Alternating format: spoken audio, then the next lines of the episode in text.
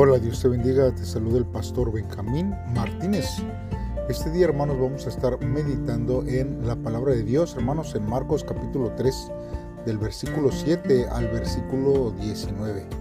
Como título, este devocional lleva llamados para el reino.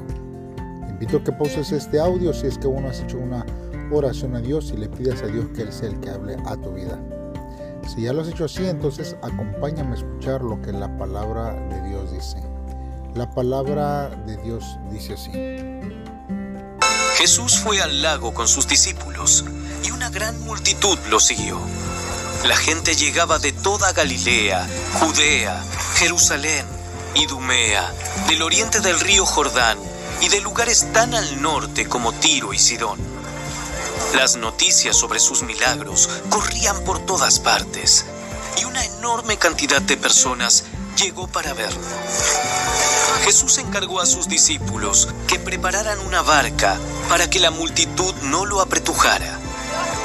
Ese día sanó a tanta gente que todos los enfermos empujaban hacia adelante para poder tocarlo. Y cuando los que estaban poseídos por espíritus malignos lo veían, los espíritus los arrojaban al suelo frente a él y gritaban, Tú eres el Hijo Jesús ordenó severamente a los espíritus que no revelaran quién era Él. Tiempo después, Jesús subió a un monte y llamó a los que quería que lo acompañaran.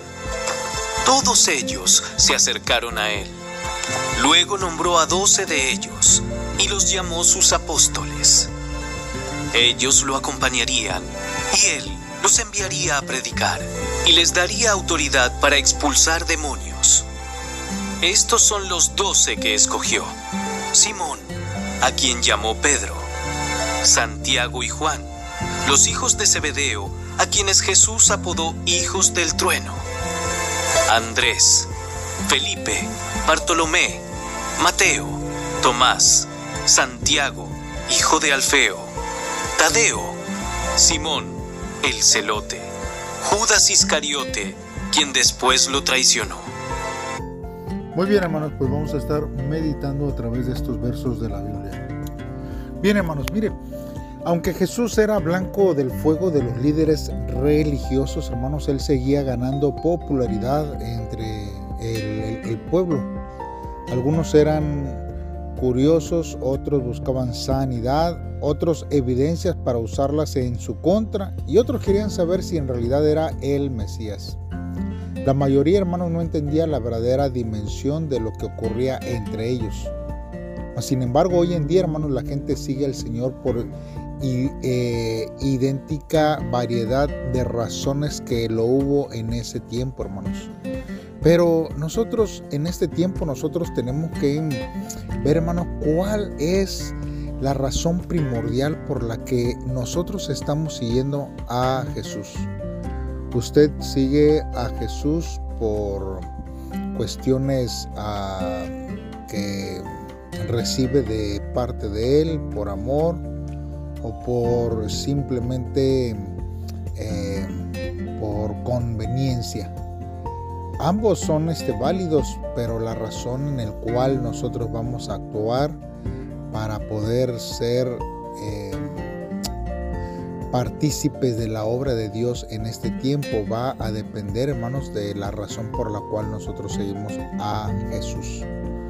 Espero que usted pueda reconsiderar si en algún momento ha pensado seguir a Jesús de la forma equivocada es mejor seguirlo por amor y agradecimiento que porque vamos a recibir algo a cambio. La palabra de Dios dice, buscad primeramente el reino de Dios y su justicia y todo lo demás vendrá por añadidura.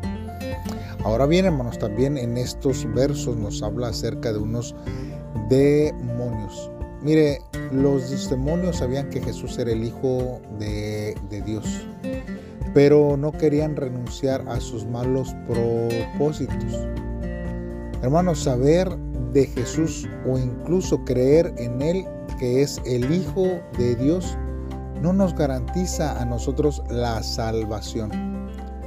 Hermanos, también necesitamos desear seguirle y obedecerle. Y es algo que tiene que haber siempre en nuestras vidas. Porque mire lo que dice San Santiago 2, 17. Dice, así también la fe, si no tiene obras, es muerta en sí misma. Nosotros necesitamos tener fe, pero también tener obras. Y las obras, hermanos, son visibles ante los ojos. Ahora Jesús advirtió a los demonios que no divulgaran que era el Mesías, porque él, hermanos, no deseaba que alimentaran falsas ideas populares. La inmensa multitud, hermanos, estaba a la espera de un líder político y un líder militar que los liberara del yugo de, de Roma. La enseñanza recibida, hermanos, decía que el Mesías profetizado en el Antiguo Testamento sería esa clase de hombre. Jesús quería enseñarle al pueblo la clase de Mesías que era, tan distinto al de sus expectativas. Su reino espiritual, hermanos, eh, sería eh, más fuerte que lo que los eh, que pronosticaban la venida de el, Mesías sería, ya que ellos esperaban un rescate físico, ¿verdad?, sobre el cautiverio que ellos estaban viviendo en ese tiempo. Y también, hermanos, eh, comenzaría no con el derrocamiento de los gobernantes, sino con el derrocamiento del pecado en los corazones de la gente y el propósito de Dios se cumpliría para la humanidad. Hay veces, hermanos, que nosotros esperamos que Dios nos libere de ciertos agobios terrenales. Mas, sin embargo, hermanos, quizás necesitamos más tener la libertad en lo espiritual. Porque cuando nosotros, hermanos, tenemos libertad espiritual sobre nuestra vida, entonces, hermanos, nosotros podemos vivir una vida plena espiritual. Nuestra mente está basada solamente en lo terrenal, seguiremos esclavizados, hermanos, y quizás muchas veces hasta pudiéramos eh, sentirnos decepcionados porque Dios no está actuando como nosotros queremos que actúe, en donde nosotros queremos que actúe en cuestiones materiales. Más sin embargo, Dios siempre, hermanos, ha provisto la libertad de nuestra vida en lo espiritual. Jesús, hermanos, en este tiempo estaba rodeado de seguidores, de los cuales, hermanos, Él escogió a los doce que serían sus compañeros de cada día. No solamente seleccionó base a, a su fe, hermanos, porque quizás muchos de ellos tenían una fe débil. Hermanos, tampoco los escogió por tener talentos o habilidades que a lo mejor tenían, hermanos, porque realmente ninguno se destacaba por sus habilidades. Los discípulos, hermanos, representaban una amplia gama de trasfondos y experiencias, hermanos, de la vida cotidiana. Pero al parecer, hermanos, no tenían más potencial de liderazgo que los que no se escogieron, hermanos pues no vislumbraba nada hacia ellos em, como tener algo prominente. La única característica que tenían todos hermanos era su decisión de obedecer y seguir a Jesús. Después de la ascensión fueron llenos con el Espíritu Santo y jugaron papeles determinantes en el crecimiento de la iglesia primitiva. No nos descalifiquemos, hermanos, en nuestro servicio a Cristo por no tener las mejores credenciales. Para ser un buen discípulo, hermanos, sencillamente hay que estar listos a seguir a Jesús con un corazón dispuesto en todo tiempo, hermanos. Por eso, nuestra disposición, hermanos, vale más, hermanos, que los talentos que pudiéramos nosotros tener. Ahora, ¿Por qué eh, Jesús eh, escogió 12 hombres? ¿Por qué no fueron 5? ¿Por qué no fueron 20? ¿Por qué no fueron 100? Hermanos, el número 12 corresponde a las 12 tribus de Israel. Mateo 19, 28 dice, y Jesús les dijo, de cierto os digo que en la regeneración cuando el Hijo del Hombre se siente en trono de gloria, eh, nosotros, eh, dice, cuando el Hijo del Hombre se siente en, el trono de, de, su gloria, vosotros que me habéis seguido, también os sentaréis sobre doce tronos para juzgar a las doce tribus de Israel. Entonces, nosotros vemos aquí, hermanos, que eh, eran dos hermanos eh, porque representaban a las, dos, a las doce tribus, con la cual, hermano, se muestra la cantidad entre el antiguo sistema religioso y el nuevo basado en el mensaje de nuestro Señor Jesucristo. Muchos seguían a, a Jesús, pero los doce recibieron la preparación más intensa. Podemos ver, hermanos, el impacto de estos hombres en el Nuevo Testamento, hermanos, y que Dios, hermanos, eh, los eligió y los escogió, hermanos, para que ellos pudieran llevar el mensaje de las buenas nuevas. Quizás usted ha sido llamado para poder predicar. Obviamente, hermanos, tenemos que pagar ese precio para poder ser enseñados e instruidos de parte de Dios sobre nuestras vidas. Y así, hermanos, no, nosotros vemos, hermanos, que Dios obrará en nuestros corazones. Por eso en este devocional, hermanos, tenemos que meditar por lo menos en dos cosas.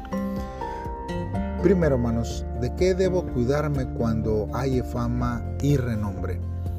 Cuando Dios nos ponga, hermanos, en lugares eh, de privilegio, de bendición, nosotros, hermanos, necesitamos estar, hermanos, dispuestos para poder hacer lo que nos corresponde. Pero que la fama, hermanos, no se nos suba, sino que pongamos bien puestos nuestros pies en, en, tierra para que podamos nosotros, hermanos, ver eh, de una forma especial la obra de Dios sobre nuestra vida. ¿Qué necesitamos? Pues simplemente dejar que Dios use nuestras vidas y no creernos más de lo que somos, porque realmente la palabra de Dios dice que todos somos polvos y usted y yo somos polvos nada más. La segunda pregunta que debe de venir para nuestra vida es cómo hemos obedecido al llamado y a la misión entregada por nuestro Dios. Nosotros hermanos tenemos que ser obedientes al llamado de Dios en nuestra vida y que nosotros podamos hacer la, la misión que se nos ha sido encomendado en este tiempo en nuestra vida. Así que es necesario, hermanos, que podamos nosotros vivir conforme a los propósitos de Dios en este tiempo. Hagamos una oración a Dios para que Él sea el que nos ayude en este tiempo. Padre, en esta hora una vez más nos acercamos delante de ti, Señor. Gracias porque tú nos has llamado a ser tus discípulos, teniendo tantas faltas, teniendo tantos defectos, hermano, oh Dios, que pudiera participar del ministerio celestial. Por eso te agradecemos porque has vuelto tu mirada hacia nuestra vida y has visto que somos útiles para poder llevar tu palabra a aquellos que lo necesitan. Señor, ayúdanos a dedicar el día de hoy a la lectura de tu palabra, a la oración, para caminar contigo cada día. Señor, oculta mis debilidades, Señor, y permítenos que dé a conocer solo tu omnipotencia para disfrutar del gozo que viene de la victoria que tú ya la has puesto en nuestras manos. Gracias Jesús por tu amor inefable que tú nos das. En el nombre de Cristo Jesús te lo pedimos Dios. Amén.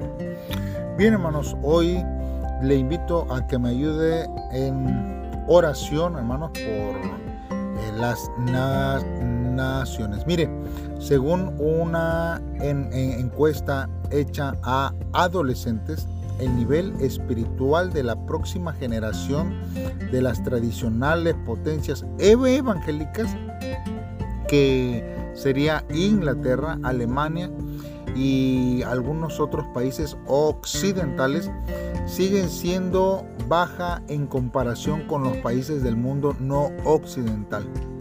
Los índices de Corea del Sur se asemejan también a los países occidentales.